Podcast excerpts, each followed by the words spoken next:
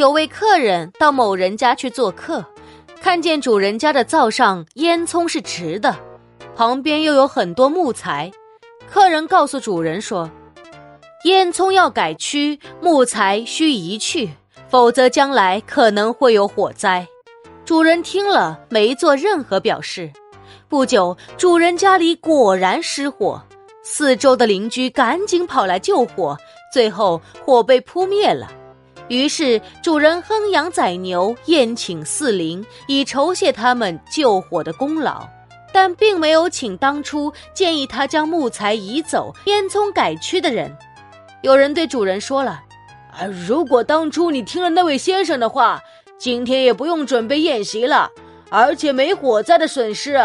现在论功行赏，原先给你建议的人没被感恩，而救火的人却是座上客。”真是很奇怪的事呢。主人顿时醒悟，赶紧去邀请当初给予建议的那个客人来吃酒。